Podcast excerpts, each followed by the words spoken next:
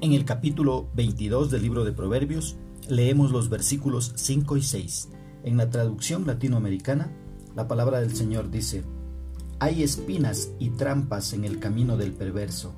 El que se aleja de él se asegura. Muéstrale al niño el camino que debe seguir y se mantendrá en él aún en la vejez. ¿Qué es lo que expresa el escritor? En el versículo 5 nos dice que el perverso vive metido en problemas.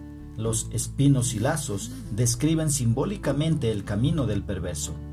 Walke dice, la metáfora se refiere a tentaciones como el sexo fácil y el dinero fácil que tientan a los jóvenes. El camino moralmente degenerado es un camino peligroso infestado de eso. Si quieres menos tentaciones, cambia el camino en el que estás.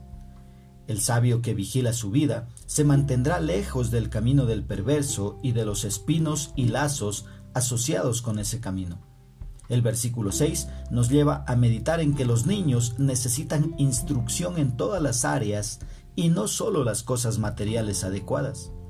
El trabajo de los padres no consiste simplemente en dejarlos crecer de una manera particular, sino en instruirlos. Necesitamos descubrir las fortalezas y debilidades de un niño y criarlo de un modo que los tenga en cuenta. Debemos enseñarles el camino de la sabiduría y la vida en contraste con el camino de la necedad y la destrucción, como se menciona ahí en Proverbios 22.5, el versículo anterior. Sin duda, esta también es otra forma de entrenar a un niño.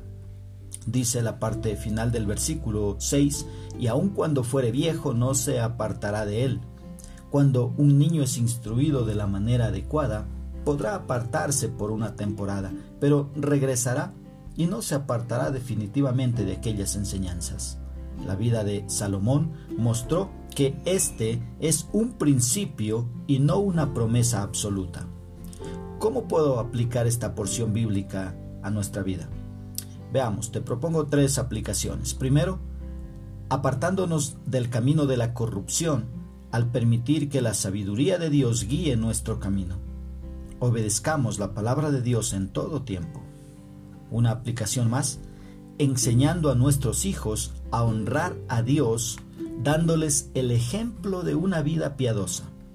Una tercera aplicación, instruyendo a nuestros hijos en su camino, o sea, guiándoles en el camino que deben seguir, y esto les servirá toda su vida. Que Dios abra nuestro entendimiento para poner por obra su palabra.